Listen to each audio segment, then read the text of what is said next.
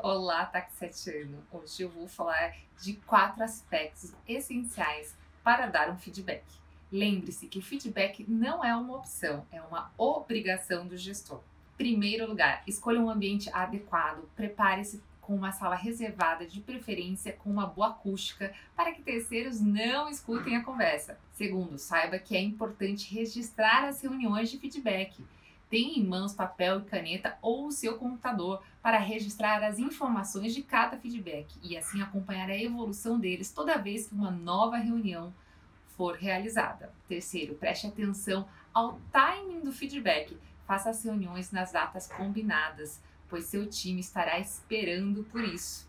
Além disso, como disse antes, o feedback periódico é uma ótima maneira de verificar a evolução comportamental da pessoa avaliada. Se algo importante acontecer fora do período de avaliação, realize o feedback o mais rápido possível para que ele aconteça em um contexto de atenção. Do contrário, corre-se o risco das circunstâncias não serem lembradas claramente, o que pode comprometer o resultado do retorno. Quarto, para um feedback eficaz, é importante prestar atenção na sua atitude, postura, expressões faciais e tom de voz ao passar o feedback, com foco sempre no fato e não na pessoa.